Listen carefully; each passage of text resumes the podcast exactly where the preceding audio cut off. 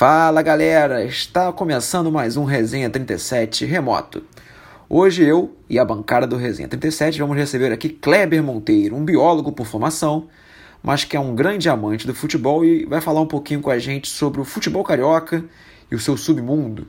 Kleber, inclusive, é o autor do livro Da Lama à Grama, que conta a história da terceira divisão do Campeonato Carioca de 2019. Kleber, para não perdermos tempo, Fala um pouquinho para a gente a sua trajetória profissional e todo esse seu envolvimento com o submundo do futebol carioca.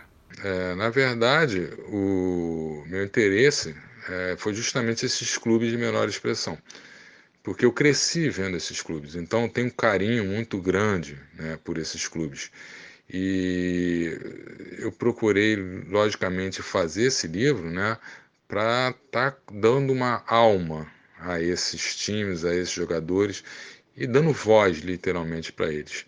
É, a minha trajetória profissional, eu sou biólogo, né? eu sou professor né, do estado do Rio de Janeiro, né? eu dei aula durante muito tempo em Queimados, né? e aí é, é até interessante porque no livro, no jogo que eu vou cobrir do Queimados, eu me emociono porque né, a gente é levado a, a, gostar daquele bairro onde a gente trabalha há muito tempo, né, dos alunos. Então, todos os meus alunos frequentam, meus ex-alunos frequentam o, o, Queimadão, como eles chamam. Né? Então, eles conhecem o Queimados, alguns já jogaram no Queimados. Então, tipo, é, é, a trajetória não tem nada a ver. Na verdade, eu, eu decidi é, escrever esse livro porque eu sou um apaixonado por futebol e principalmente pelo futebol raiz, pelo futebol em sua origem. Né? E eu quase não escrevi esse livro, porque em maio, né, o campeonato tava, ele ia começar em maio.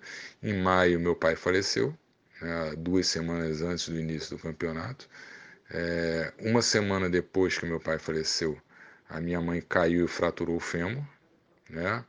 E aí, logicamente, eu não tinha cabeça para fazer o campeonato, né? Fiquei aí duas semanas, 15 dias praticamente, desesperado com a situação da minha mãe, só que graças a Deus ela se recuperou muito bem, né?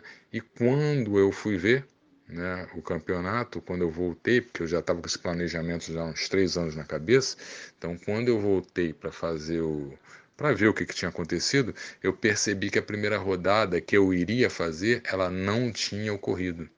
Né, no jogo entre o Barra Mansa e o Queimados onde o time do Queimados não, não apareceu em campo e perdeu por WO para o Barra Mansa.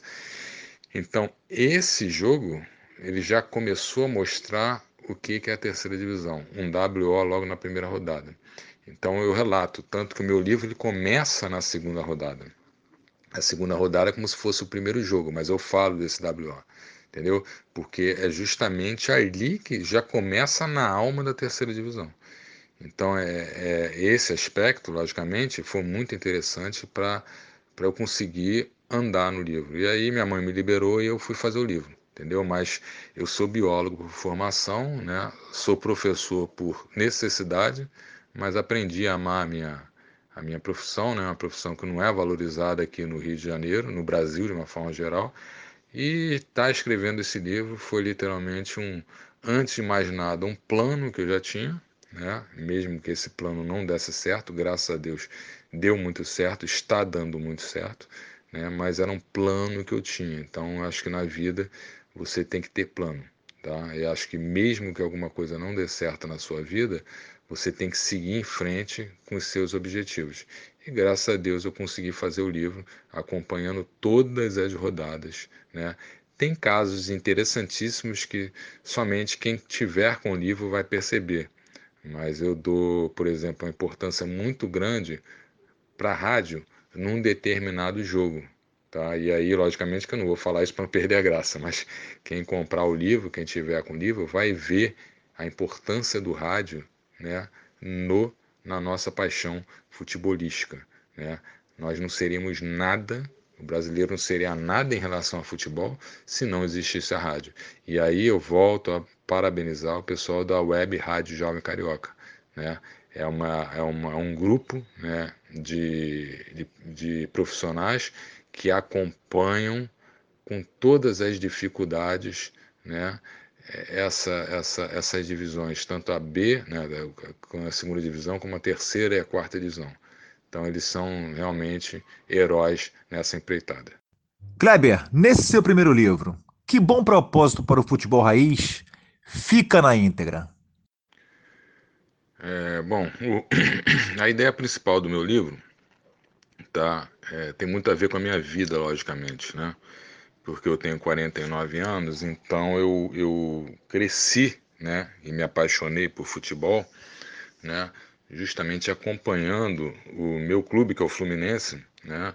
Jogando com esses times né, de menor expressão, vamos dizer assim. Então eu busquei, de uma certa forma, né, fazer um resgate desses clubes. A minha ideia principal era ter feito a quarta divisão do Campeonato Carioca, porque a quarta divisão do Campeonato Carioca a gente teria aí o Campo Grande, a gente teria o, Santo, o São Cristóvão e a gente teria o Canto do Rio, né? Clubes que, que eu cresci, né, ouvindo na rádio nos jogos contra o Fluminense e nos campeonatos, onde o Campeonato Carioca, na verdade, tinha uma importância muito maior do que tem hoje. Então, o propósito foi acompanhar essa divisão. Só que, é, em relação à confusão que ocorreu em 2019, né, e ocorre praticamente todos os anos, né, o campeonato da Série C, a quarta divisão, ela estava com risco de não ocorrer. então, desculpa. Então, por isso, eu me programei para estar fazendo a terceira divisão, onde também tem clubes, né, como Mesquita, como Queimados. Né? O Mesquita já disputou quatro vezes a, a, o campeonato, campeonato carioca. Então, o Rio São Paulo, né, que é um time que é um time que me traz muita recordação da infância, né, porque na época já disputava as divisões inferiores. Então, toda pessoa apaixonada ouvia falar nesses clubes. E a ideia foi justamente dar uma alma, né, para essa série, para essa série, na verdade a terceira divisão, né, para essa terceira divisão. A quarta demorou muito a ocorrer e mesmo se eu fizesse a quarta divisão, eu acredito que o, o livro não ficaria da forma que ficou pela seguinte situação. É, seriam poucas rodadas, Tá? E a minha ideia foi cobrir todos os jogos e talvez na quarta divisão eu ficasse muito preso a esses, esses clubes, né? o Campo Grande, o São Cristóvão né? e o Canto do Rio, sendo que o Canto do Rio nem disputou a quarta divisão por problema financeiro em 2019. Ele disputou em 2018 e foi vice-campeão, né? perdeu para o Magiense. Então a minha, na verdade, a minha ideia era dar uma alma para esses clubes né, para tirar esses clubes literalmente da sombra né, do que a gente conhece como futebol e trazer a realidade, porque é justamente nesse quesito, nesse campeonato, que se mistura né, a nossa paixão pelo futebol com, consequentemente, a realidade né, social brasileira. De longe assistiu, ou passou bem de perto. Diz o que o coração não vai sentir, Kleber percebeu em algum momento manipulação de resultado? É, eu não vi, né, eu não presenciei nenhum jogo né, que eu tenha percebido alguma coisa estranha, alguma coisa, alguma força, vamos dizer assim, extra-campo. Tá? É, isso não ocorreu em 2019, eu posso garantir. Né? Então, os jogos que eu fiz e, consequentemente, todo o campeonato que acompanhei, eu não percebi, né, literalmente, essas armações que são, vamos dizer assim, cada vez mais típicas né, no mundo do futebol e, consequentemente, no quesito aposta. Só que eu fiquei sabendo, né, é, por pessoas que já trabalham é, nessas divisões inferiores, de casos recorrentes. E isso é até engraçado no livro, porque o que eu fiquei sabendo, né, eu não posso, eu não pude relatar no livro. Então tá como um algo solto no meu livro, que eu presenciei algumas coisas, né, é, soube de algumas coisas erradas, né, presenciei também, por exemplo, é, problema de, de, de tá? Eu estava no, no campo e o borderô na federação foi outro completamente diferente, tá? Só que eu não posso falar sobre isso. Primeiro por dois, por dois motivos. Primeiro que eu não posso provar o que eu vi. Eu não posso provar a ilegalidade do que eu vi. Né? E segundo, eh, se eu fosse a fundo, né, eu ia sair do foco de estar escrevendo o livro para escrever sobre outras situações. E além disso, eu estaria literalmente atrapalhando né, o sonho dessa molecada que joga bola né, na terceira divisão. Então eu preferi em algumas situações que eu vi algumas coisas erradas sim, tá? É, mas não em relação à aposta, tá? Não em relação à aposta, mas eu preferi me calar porque eu não poderia provar, né? As, se eu apresentasse a prova, consequentemente, né, a, a, derrubada da prova, vamos dizer assim, seria muito facilmente né, contra a minha pessoa, né, e eu estaria saindo do foco principal do livro e, consequentemente, atrapalhando o futuro da, da garotada que sonha em, em crescer no mundo do futebol. Apoio, respaldo e estrutura combinam com a Federação de Futebol do Estado do Rio de Janeiro e as divisões de acesso do mesmo futebol carioca? É, a gente sabe, né? Nós sabemos que nas divisões, né, de uma forma geral, no campeonato da primeira divisão, sempre existem né, rusgas entre é, os clubes e a federação. Isso é, desde que eu me entendo por gente, desde que acompanho futebol, a gente tem né, esses problemas né, é, ocasionados, e aí a gente abre uma discussão para um outro assunto, né? Mas na verdade, na verdade, isso sempre ocorreu e acho que sempre vai ocorrer. Agora, o que que eu percebi? Lógico que eh, quando a gente tem que falar mal, a gente fala mal, tá? Quando a gente vê alguma coisa errada, a gente critica aquela coisa errada. Agora, em relação ao envolvimento da federação com a terceira divisão, não posso dizer a quarta, mas acredito que a quarta divisão seria na mesma estruturação, eu bato palma é, para a federação. Por quê?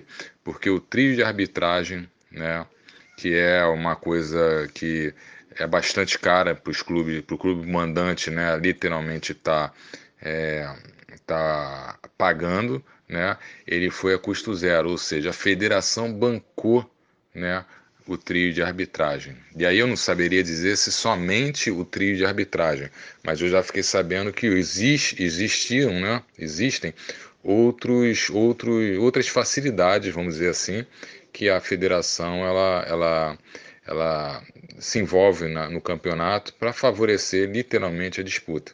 Então, nesse sentido, né, eu até relato isso no livro, de que o papel da federação é muito importante para literalmente não deixar essa terceira e essa quarta divisão, essas divisões inferiores, elas sucumbirem de vez. Então isso é, foi uma coisa que eu achei muito interessante, muito positivo, né, por parte da federação ela dá garantia né, e tira o ônus, vamos dizer assim, financeiro de um determinado clube para colocar o time em campo, que é todo mundo sabe que é alguma coisa é, muito é, que custa muito. Então ele, por fazer a federação, por fazer esse mecanismo, ela acaba por favorecer e por viabilizar o campeonato. Então esse ponto, né, eu bato palma para a Federação do, de Futebol do Rio de Janeiro. Bom potencial e capacitude. Até onde vai o limite e valor do atleta nesse mercado sem holofotes e mídia? Eu percebi que a terceira divisão é um campeonato como qualquer outro. Tá? Percebi isso como um brasileiro, como campeonato carioca. O que, que acontece? Você tem jogos horríveis, você tem jogos pífios, você tem campos horríveis, tá? na maioria dos casos, diferente das, das divisões né, principais tá? Mas você também tem jogos maravilhosos, tá? Eu vi um jogo, por exemplo, entre o Barra Mansa e São o Barra Mansa e Rio São Paulo, que foi um jogaço de bola. Foi um jogaço de bola digno, literalmente, de melhores jogos de campeonato brasileiro, melhores jogos de campeonato carioca. Então, é, em todo campeonato, eu acredito que a gente vai ter essa, essa vamos dizer assim, essa gangorra essa balança né, de jogos ruins, que aí você tem, lógico, né, é, pela, pela pouca qualidade técnica de um time, tá? Ou então pelo, pelo, pelo estado do gramado, tá? É, é, muito, eu percebi que é muito complicado você desenvolver um futebol é, um, um pouco homogêneo na terceira divisão quando você tem campos literalmente visíveis com dimensões muito diferentes.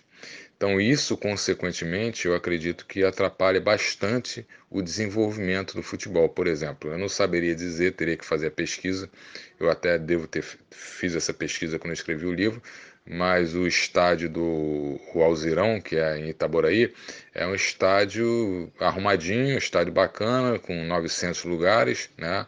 É, com cadeira padronizada, muito bonitinho, mas o campo em si eu percebi que visualmente ele é muito pequeno tá? Então, por exemplo, o Maricá que mandava seus jogos lá, ele transformou aquilo num, num alçapão. E quando o Maricá ia sair, ia jogar, por exemplo, no estádio do Trabalhador, onde as dimensões são muito maiores, você via e você percebia claramente a dificuldade né, que o time, de, o time do Maricá tinha para atuar naquela, naquela, naquela praça. Embora né, tenha conseguido é, o, ser, ser, semifinalista duas vezes, tanto do primeiro como do segundo turno, né, e do segundo turno uma vitória heróica lá dentro do estádio da, da do, do, Trabalhador em Resende. Então fica difícil por essas é, características, mas essas características, mas ah, tanto pró como contra, né, é, é, não me, de certa forma, não me surpreendeu. É, me surpreendeu até positivamente, porque eu vi muitos jogos bons realmente. Eu vi um Casemiro e Araruama, um jogo muito bom no primeiro turno. Eu vi jogos, é, todos os jogos da semifinal foram bons, tá? Então eu vi claramente, eu vi é, times se superando, né? Eu vi coisas que a gente não consegue é, literalmente ver na primeira divisão, que é o que o time, um determinado time está perdendo no primeiro tempo. Né, do que, que é comum no nosso mundo do futebol acontecer. Esperar o segundo tempo chegar para você efetuar uma mudança no time e você tentar correr atrás do resultado até virar o placar. Isso por várias vezes eu vi na terceira divisão acontecendo justamente no primeiro tempo. Então, é, por, eu acredito que no, na terceira divisão o técnico ele não tem tempo de errar. Então, se o time dele está perdendo, né, ele sabe que o, a corda literalmente está no pescoço dele por rodada. Então, ele, na maioria das vezes, umas três ou quatro ou quatro, quatro jogos, eu posso dizer com certeza que eu vi um time perdendo, né? E o técnico literalmente ele tendo a coragem de modificar o time ainda no primeiro tempo. Entendeu? Então isso é uma coisa raríssima que a gente não encontra mais literalmente no nosso futebol de elite. A gente sempre é, espera né, chegar ao segundo tempo para efetuar uma determinada mudança, né? E isso foi um fato que me chamou bastante atenção. Não necessariamente que tenha apresentado sempre bons resultados, mas é, a coragem, em algumas situações, ela venceu a mesmice de se esperar o segundo turno para tentar é, buscar um resultado melhor. Tá? Eu posso dizer aqui um jogo que eu vi que foi o, o jogo com Bela Vista e o Bela Vista e Santa Cruz, onde o Santa Cruz estava ganhando no primeiro tempo, né? É, e o técnico do, do, do, Bela Vista, ele não esperou, com 30 minutos do, do, de primeiro tempo, ele modificou o time e o jogo foi um baita jogo na etapa final e terminou com 2 a 2 um bom jogo de futebol, onde se nós tivéssemos a, seguindo a regra né, dos, dos treinadores brasileiros, eles iriam esperar chegar ao segundo tempo para aí sim fazer faz, estar fazendo as modificações. E isso poderia, consequentemente, não dar o resultado daquilo que eu vi em campo. Então, é, estrutura, falta estrutura em tudo né, na terceira divisão. Você tem um, você tem o estádio do estádio Moça Bonita, estádio do Moça Bonita foi a final, né, e o estádio do Madureira, que são pontos fora da curva. Você tem é, campo bom, como Casemiro de Abreu, que é literalmente um estádio que não tem lugar para sentar, tá? mas você tem literalmente um campo bom. Você tem o estádio do Nova Cidade, que é um campo é, é, que é muito usado por todos os clubes. Então você tem, é, tirando Nova Cidade que está disputando a segunda divisão, você tem, é, por exemplo, rodada dupla, né, num dia chuvoso. Então dá para entender como é que o time de três horas que vai atuar, ele vai pegar o campo depois do time que atuou 11 horas da manhã. Então, é, é, fica, de certa forma, o marrentão. O marrentão choveu, ele fica impraticável né, para o futebol. E aí a gente, a gente tem que ter a noção de que é, é, são realidades completamente diferentes e não dá para eu medir né, a qualidade dos jogadores em si por essas situações.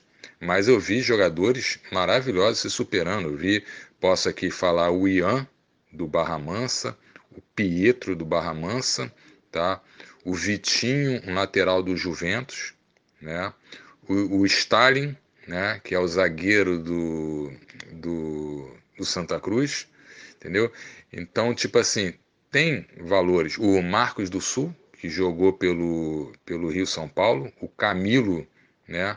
Que em 10 jogos ele não em 10 jogos ele fez 10 gols né, no segundo turno, tanto que o Rio São Paulo foi campeão com um gol dele. Então, é, eu vi bons valores, né? É, eu vi gente que sabe jogar muita bola. E isso é, a gente percebe, quem entende de futebol, percebe literalmente pelo jeito do que o cara mata a bola, pelo jeito que o cara tira a bola da poça, né? que ele levanta a cabeça antes de fazer um cruzamento, ou, ou vira o corpo para fazer um cruzamento. Então, essas é, características de bons jogadores dá sim para a gente perceber numa terceira divisão. E é aquilo que eu falo. Não me surpreendeu em nada. Eu vi campeonato carioca agora que terminou. Eu vi jogos horríveis né? e, vou, e vi pouquíssimos jogos bons. Né? E a gente tem, logicamente, na terceira divisão, a mesma, o mesmo equilíbrio, sendo que na terceira divisão o que pega, vamos dizer assim, é justamente a falta de estrutura, a falta de um campo é, bom para você desenvolver uma prática desportiva boa. Né? É, o, o, não, não existe repositor energético na terceira divisão. É literalmente quando o garoto sai de, de campo depois de correr um sol de 3 horas da tarde, ele recebe um misto frio com um guaraná e uma banana. Isso é o repositor energético dessa galera. Então, na verdade, esse livro ele, ele, ele é um retrato fiel do que é a sociedade brasileira. Né? Não é somente um retrato do futebol praticado na maior parte do Brasil, porque a gente vive de ilusão. Né? O futebol brasileiro não é refletido é, na elite. Né? Na maior parte dos jogadores, os 98% aí são aqueles jogadores que ganham um, dois salários mínimos e olha lá. Tá? Então é, é isso. Então, Kleber, agora que o, que o Robert deixou uma deixa, né? Fiz quatro perguntas, não deixou ninguém falar. Vou fazer a quinta aqui. Você que acompanha muitas divisões de acesso do futebol carioca, acha que ela poderia ser como uma alternativa viável para os clubes cariocas que têm passado por muitos problemas financeiros? Eu tenho é, times, né, que, que, que eu cresci, por exemplo, eu tenho times, times que eu cresci é, vendo, né, atuarem, então aquela, vem aquela paixão que vem de criança, né, eu tenho um carinho enorme pelo Bom Sucesso, né? Eu digo que eu sou Fluminense e Bom Sucesso, é meu segundo time, né? É... A gente tem o Olaria, o simpático Olaria, tá? A gente tem vários clubes, né? Tem o São Cristóvão que está na Berlinda, na quarta divisão, Campo Grande que foi para a terceira, talvez esse ano nem tenha a terceira divisão. Então, na verdade, é, o que acontece? Me dói muito ver que esses times eles não são mais os celeiros, não são mais os formadores de jogadores. Então, raramente você vê um bom jogador, ou seja, é, saindo desses clubes. Não que eles não, não, tenham a capac, não tenham capacidade de fabricá-los, mas na verdade a gente sabe que é, quando um jogador numa divisão de base, por exemplo, ele começa a aparecer no clube desse, né, ele já vai para um clube grande. Né? Então é, é muito difícil você ter um, um jovem valor sendo apresentado, por exemplo, é, num bom sucesso, ou no Rio São Paulo. Por quê? Porque quando ele aparece, né, ele já é literalmente tirado, vamos dizer assim, do time pequeno. Time pequeno não, porque eu não gosto nem de usar esse termo, né, do time de menor expressão. Por exemplo, tem um jogador que eu digo no livro, que ele, se eu não me engano, está na Fiorentina, né, e ele é prata do Barra Mansa. Então, é, e é um dos jogadores, e é, acho que foi ano passado, 2018, foi eleito um dos melhores laterais da Europa. Né, se não me engano, lateral esquerdo. Esqueci o nome dele agora. Mas é, foi um jogador que foi revelado pelo Barra Mansa. Então, o que me dói, né, e o, e o, e o que eu acho que é um pouco complicado, é justamente a falta de estrutura desses clubes para, de uma certa forma, formar um determinado jogador com uma característica ABC. Né? Na verdade, esse jogador ele é, é, capturado, vamos dizer assim, pelo clube grande, né? e aí a gente tem literalmente, não sendo como no passado, onde você tinha né, os jogadores literalmente aparecendo nesse, nesse, nesse mundo. Né? O Valber né, apareceu no, no Tomazinho, né? o Thiago Silva o Thiago Silva ele apareceu no Barcelona de Curicica, que está na terceira divisão, que eu, que eu cobri. Então, é, é, me dói um pouco é, ver que esses clubes eles não têm mais a capacidade né, de segurar esses jovens valores. E aí, aí que a gente começa uma discussão que é justamente uma discussão que angustia né, literalmente todos os clubes. E aí a gente não diz só da primeira, segunda ou terceira divisão que é literalmente a falta né, de, de, vamos dizer assim, de mecanismos né, para segurar esse jogador e para fazer esse jogador, de uma certa forma, ter uma identidade com aquele clube. Né? Então, é, é, me dói um pouco isso, né, é, de não ver essa, essa, esses jogadores saindo né, desses clubes pequenos, desses clubes de menor expressão, desculpe mais uma vez, né, e cada vez mais então, cada vez mais a gente tem as divisões de Flamengo, Fluminense, Botafogo, Vasco produzindo literalmente a sua prata da casa. Que é importante? É, logicamente que é importante, porque vai baratear o custo e tudo, mas né, é, a gente não pode perder a alma do futebol. Então, a alma do futebol, justamente nesses clubes, né, onde você teria esses jogadores saindo, e acredito que isso seria o maior incentivo tanto para os jogadores dos clubes de menor investimento, como para os próprios clubes, né, deles literalmente sobreviverem e seguirem em frente. Então acho que está faltando esse apoio, né? E aí fica complicado porque entra numa outra discussão de como que a gente pode fazer isso. É um assunto extremamente delicado, né? É um extremamente é um assunto que o literalmente, né, o nosso meio econômico, vamos dizer assim hoje, ele não permite com que nós tenhamos calma, né, para esperar o jogador, né? Então se faz o jogador dentro de casa e fica complicado nessa situação. Opa, beleza, Kleber? Tudo certo? Então, cara, no cenário atual do futebol carioca, o calendário ele não é bom nem para os times grandes que vêm o carioca como algo que atrapalha bastante todo o, o transcorrer da temporada, como também não é bom para muitos times pequenos da primeira divisão e de outras também onde o calendário é curto, onde são meio, muitos meses espaçados, muitos os contratos têm que ser mais rápidos, existe um, uma demanda que não é atendida de um preenchimento anual, digamos assim. E eu vejo a melhor saída para tudo isso, uma forma de se aumentar, digamos, mata-matas, uma filtragem, vamos dizer assim, entre os clubes antes de chegar na fase final para enfrentamento entre os grandes o que seria o que iria durar um mês, um mês e meio, se muito. E com isso sobraria muitas datas para ajeitar o calendário dos times grandes, que atualmente o maior problema é esse, para, para um futebol dos times grandes.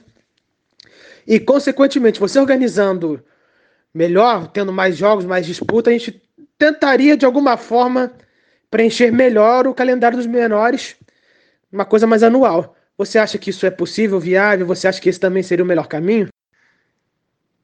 É, eu acho que o futuro do, do campeonato carioca, né, é, é muito duro dizer isso, mas eu fico um pouco receoso de como que a gente pode fazer esse futebol carioca voltar a glória, né? vamos dizer assim, de outrora. É, eu acredito que o futebol carioca ele vem perdendo cada vez mais espaço, né? E aí, por perder cada vez mais, mais espaço, eu acho que em si ele não está nem relacionado a, aos clubes em geral, mas sim a mentalidade do brasileiro ver o futebol. Então, eu estou com 49 anos, é, eu me lembro que na minha época era muito era muito mais legal, vamos dizer assim, você ganhar um carioca do que você é, é, ser campeão brasileiro. Você tinha muito mais do que você, porque você está dentro do Rio de Janeiro, então você está zoando o teu rival e tudo. Então tinha muita mais, muito mais graça e muito mais importância ganhar um campeonato carioca do que ganhar é, um campeonato é, brasileiro, por exemplo. O que que eu acho, e aí é uma, é uma, é, uma, é um achismo né, de Kleber Monteiro, o que que eu acho e como que deveria ser feito é, é, essa, esse aumento pela valorização do campeonato carioca?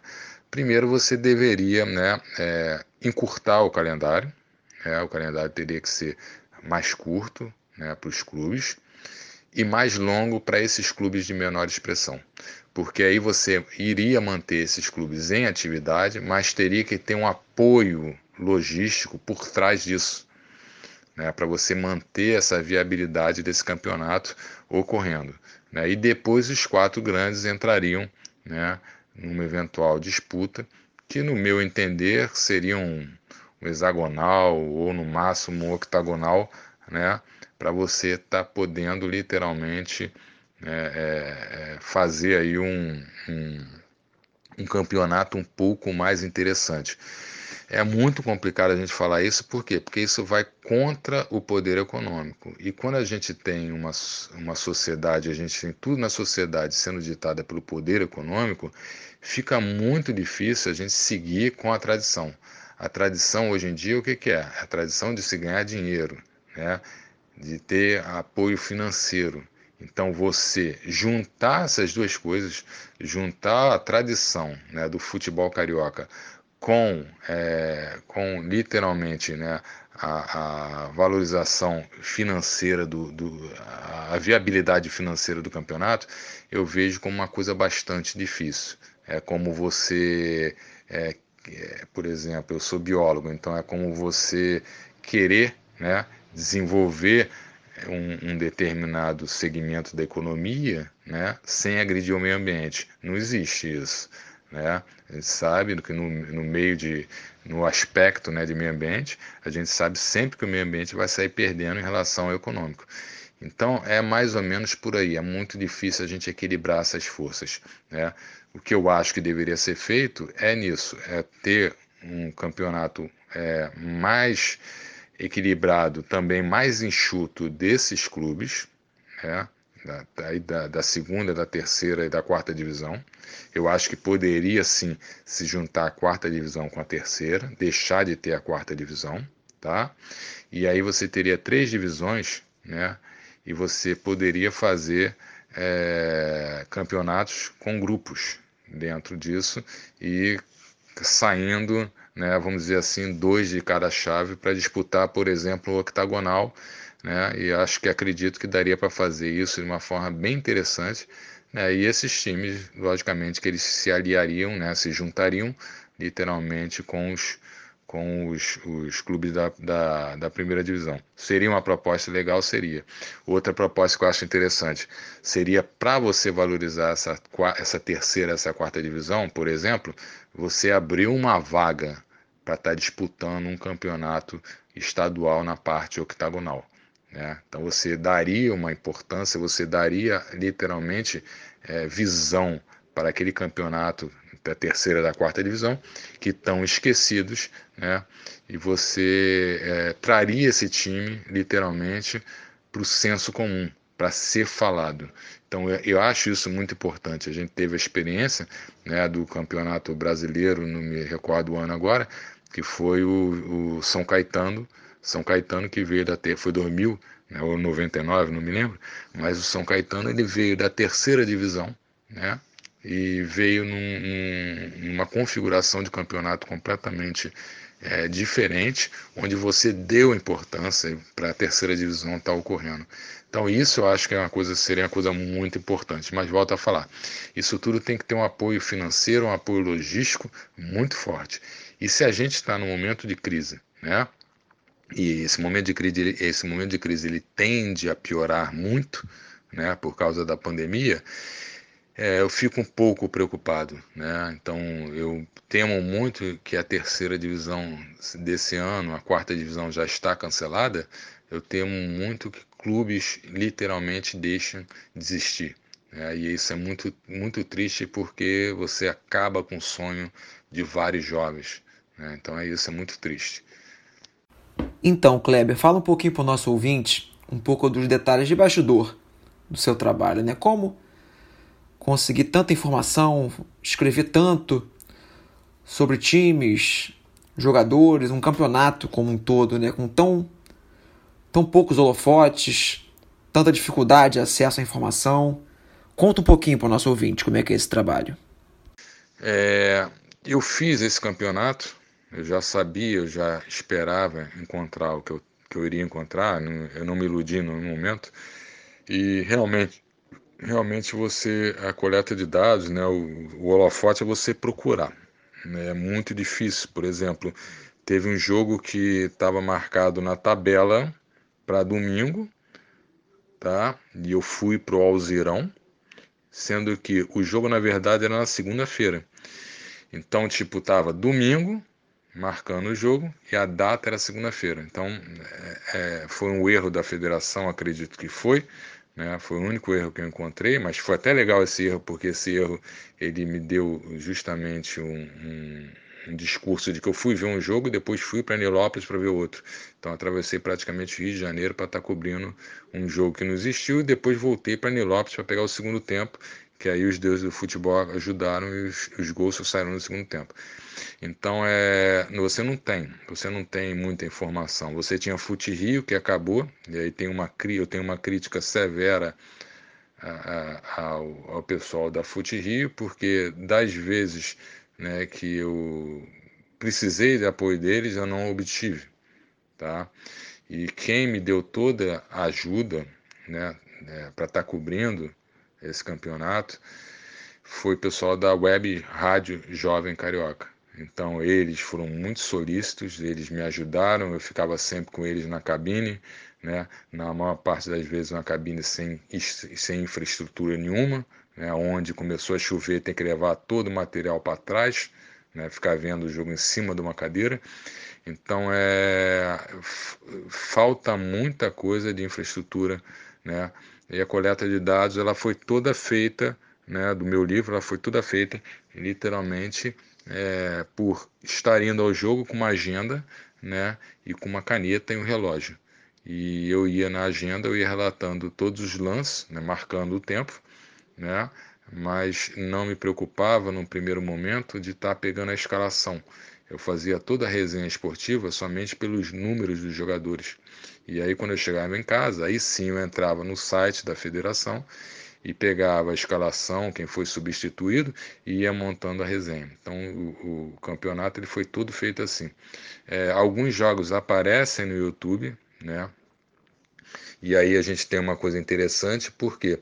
Porque esses jogos que vão para o YouTube, na verdade, praticamente todos os jogos são filmados.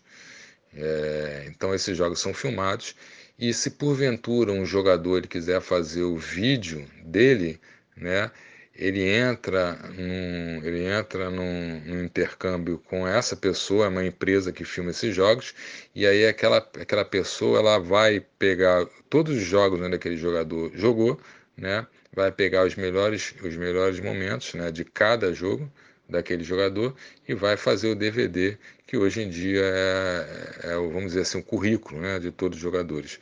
Então, é, e alguns jogos desses, né, eles são colocados justamente no YouTube. Não são disponibilizados todos, e eu fiquei sabendo justamente porque o interesse é justamente vender é, é, esses lances para os jogadores. Então, é, não se, vamos dizer assim, não se dá mole, né, de colocar um jogo qualquer, todos os jogos no YouTube, porque aí eles perderiam, vamos dizer assim, o, o ganha-pão deles, que é justamente filmar para estar tá fazendo aquela aquele, aquele compilado né, daqueles lances e vendendo para os jogadores. Todos os jogadores né, fazem isso. É uma prática bem comum né, na terceira divisão. Eu recebi vários vídeos né, dos amigos que eu fiz, né, jogadores. Eu recebi vários, vários vídeos de, dos melhores momentos. E aí se paga uma taxa, que eu não saberia dizer como é, e faz isso. Mas falta realmente muita estrutura, muito suporte. Não tem suporte praticamente nenhum.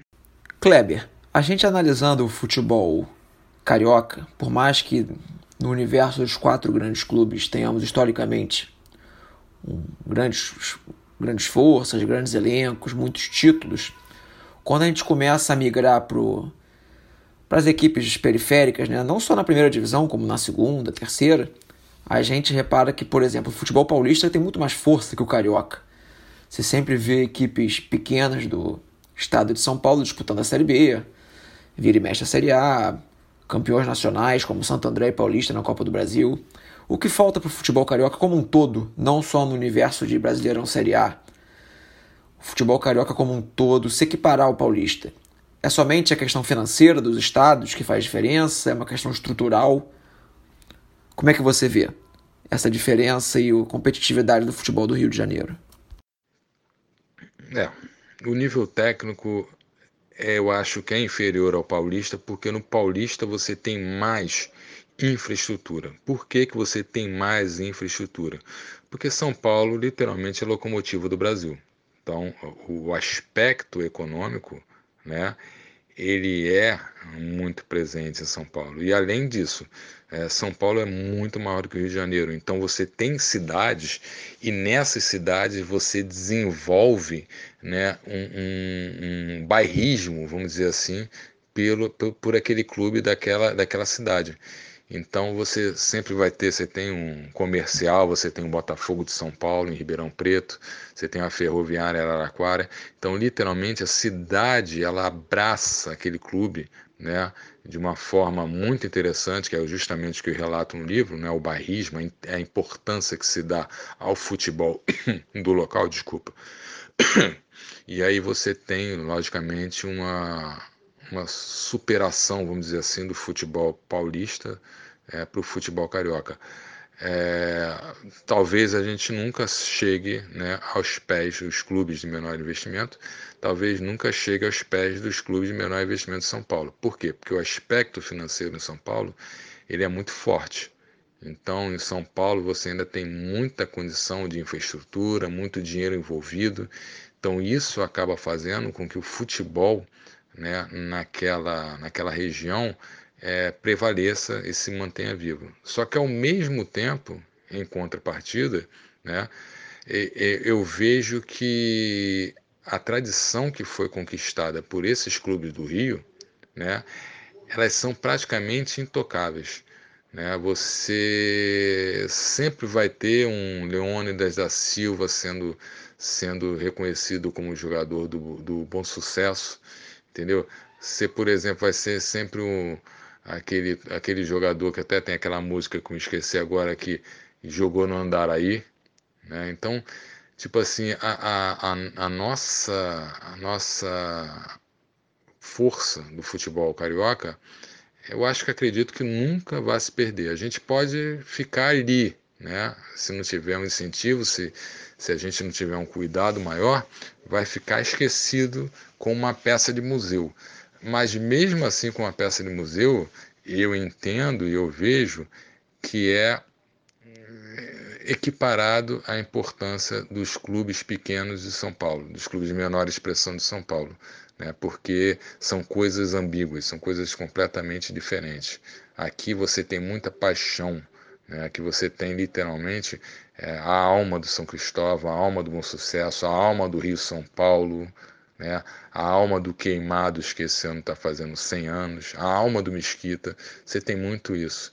Enquanto em São Paulo você tem o, literalmente é, somente o barrismo, né? a, a população torcendo para aquele time, mas eu não vejo, embora a torcida maior e tudo, mas eu acredito que ainda a, a, a alma do futebol carioca é muito mais presente do que a alma do futebol paulista, que é alguma coisa muito nova, né? Então, por ser alguma coisa muito nova, a gente, por exemplo, o primeiro time de menor expressão campeão, a gente teve aí, né? Vários, São Cristóvão, 1926. É, e, eu aqui de São Paulo, se eu puxar pela memória, me lembro do Inter de Limeira em 88, né?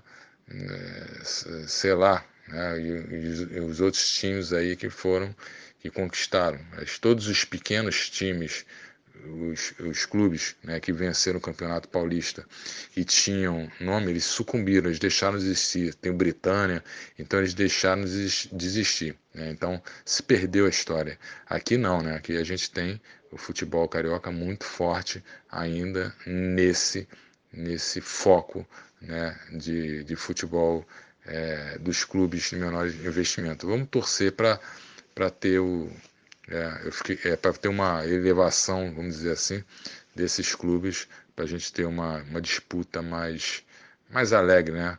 mais, mais festiva e mais é, voltando ao que era passado. Para a gente fechar, Kleber, bem, estamos vivendo o retorno do, do futebol no Brasil aos poucos, depois dessa pausa devido ao coronavírus, mas não se sabe se isso vai ser para todos os times aqui no Rio de Janeiro, né? Você acha, Kleber, você teme que essa grande pausa, essa crise financeira que ficou ainda pior, né, depois da pandemia, venha a ser definitiva para alguns clubes? Você teme que o futebol carioca em determinadas esferas venha acabar, encerrar as atividades de instituições menores, da terceira, da quarta divisão do Rio de Janeiro, por exemplo? Então, é como eu disse já, é, me preocupa muito é, não ter esse ano, por exemplo, a terceira divisão. Então estou muito preocupado porque eu conheci muitas pessoas da terceira divisão e eu percebo a agonia, a agonia deles de colocar o time em campo. Mesmo sem público, mesmo com todas as dificuldades, é, eu acredito que caso não ocorra, a gente vai ter sim o desaparecimento de alguns clubes. E aí esse desaparecimento ele pode ser para sempre. Né? Um clube fechar uma porta é uma coisa muito triste. Por mais que ele não seja conhecido, né, ele pode ser uma ponte para um garoto chegar a ser alguém no mundo do futebol, crescer em cidadania, sair da marginalidade. Né? Então, tudo isso eu entendo que é um efeito bastante preocupante, né? E eu estou um pouco preocupado, né? Com o que vai acontecer nesse campeonato, né? É, ou pelo menos a série, a segunda divisão está marcada para começar em setembro, se eu não me engano, agosto, setembro, né? E a terceira divisão ainda nem saiu a, a, a, a tabela, né? Então eu fico muito preocupado que não ocorra, né? Essas divisões, por exemplo, o Campo Grande está se reestruturando, conseguiu ser vice-campeão, perdeu para o Séries né, na quarta divisão e subiram Séries e Campo Grande. Ou seja, Campo Grande foi um clube que se reestruturou e vem se reestruturando ao longo do tempo, com todas as dificuldades né, que podem que pode estar tá, tá aparecendo para a gente, mas está se reestruturando. E aí você não tem um campeonato da terceira divisão, é um complicador, é alguma coisa que pode sim né, levar o Campo Grande, levar para a história, é, para trás. Né? Ele estava andando e agora vai ter que voltar né, duas casas, vamos dizer assim. Então acho isso muito preocupante. Né? É, vamos esperar para que tudo ocorra bem, né? se desenvolva logo essa vacina e que é para a gente voltar a ser literalmente né, o país do futebol. Valeu, Kleber. Então é isso aí, meu querido ouvinte. Acho que esse bate-papo foi bom para entendermos um pouco a situação do futebol carioca longe dos holofotes, né, no submundo do futebol. Foi ótimo para conhecer o trabalho do Kleber também, muito legal. Agradecer mais uma vez a presença do Kleber aqui remotamente. Agradecer a você, nosso querido ouvinte, que acompanhou quase essa quase uma hora de entrevista.